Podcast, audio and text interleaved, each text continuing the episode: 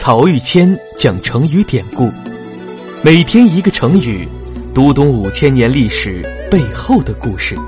本专辑由曹玉谦播讲，张婷后期制作。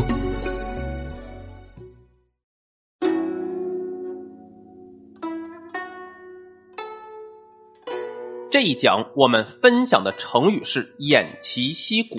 这个成语描写的就是《三国演义》里那个在当阳长坂坡七进七出、拼死保护阿斗突出重围的常山赵子龙。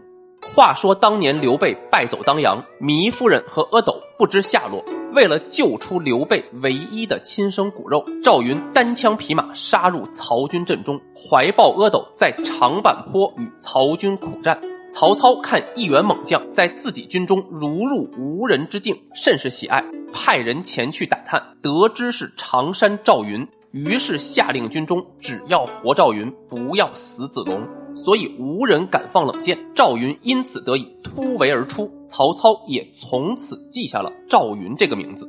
一晃啊，十多年过去，这时刘备已在诸葛亮的辅佐之下，跨有荆益二州。实现了隆中对的第一步战略目标，曹操则先后平定了西凉马超和汉中张鲁，曹刘双方的战略前线由荆州转移到了汉中，汉中就是今天的陕南地区。从这里向北是秦岭的天然屏障，向南穿过重重山岭就是肥沃富饶的成都平原。如果汉中在曹操手里，那他随时可以南下威胁四川的刘备政权；而如果汉中被刘备掌握呢，则可以屯兵于此，攻守自如，守足以保障四川平原不受侵犯，攻能够北上和曹操争衡天下。因此啊，在稳定了内部统治秩序，并且将荆州的一半分与孙权，缓和了同东吴的关系之后。刘备亲自率兵北上争夺汉中，曹操当然也知道汉中的重要性，故而也亲提大军前来决战。就在汉中，曹操和赵云再一次相遇了。今天我们分享的成语“偃旗息鼓”发生的地点就在这里。关于赵云和曹操在汉中打仗的故事，《资治通鉴》中有所记载。后来罗贯中在写《三国演义》的时候，更以小说家的笔法进行了生动演绎。我们知道，传统正史一向是惜墨如金，对历史事件的记载简洁明了，但情节简单，故事性不强。所以呢，我采用《三国演义》的技术和大家来讲今天的故事。大家只要知道这个成语的出处在《资治通鉴》当中也就够了。当时的背景是刘备北上争夺汉中，出战告捷，老将黄忠在法正的协助下，以逸待劳，在定军山刀劈夏侯渊于马下。曹操为给夏侯渊报仇，率领大军来到汉水北山脚下摆开阵势。这时呢，刘备派出黄忠、赵云二人前去抵挡曹操。二将领命出征，在路上商量破敌之策。黄忠立功心切，坚持要由自己先打头阵。赵云看劝告无效，就说：“老将军如果要去，我来接应。”于是二人约定时间，如果到时黄忠回来便罢。一旦到了约定时间，而黄忠不回，赵云则率军前往搭救。等到第二天，黄忠出兵，果然遭遇曹军埋伏，被困于阵中，无法脱身。赵云看约定的时间已到，就率兵出发，一马当先杀入敌军，靠着一身的胆气和武艺，硬是将黄忠和副将张柱二人救出，收拾残兵，返回军营。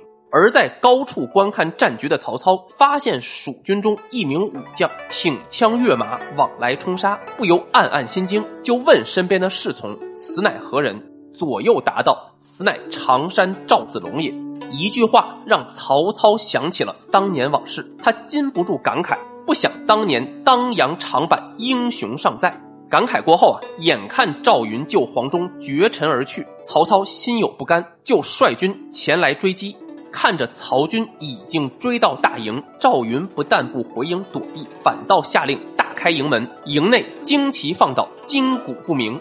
同时命令弓弩手在大营之中和两边的山上埋伏妥当，自己则骑在马上独自立于营门之外。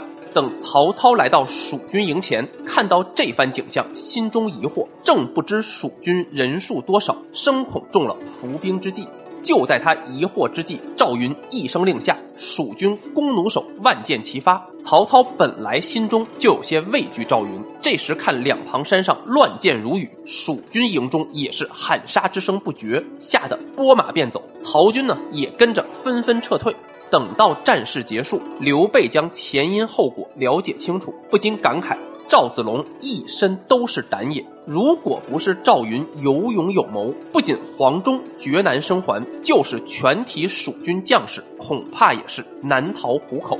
而在这之后啊，诸葛亮先用疑兵之计，迫使曹操从汉水东岸撤军，再设计杀得曹操溃逃而去。最终两军在阳平关展开决战，曹操再次大败。自己也被魏延一箭射掉了两颗门牙，不得不彻底放弃汉中。从此，汉中归入刘备势力范围，成为日后诸葛亮北伐中原的战略基地。而这个故事当中，赵云为了迷惑曹操，故意下令军中旌旗放倒，筋骨不明，就是成语“偃旗息鼓”。偃是放倒的意思。而息则是不发出声音，从此啊，偃旗息鼓这个成语就被用来比喻无声无息的停止活动了。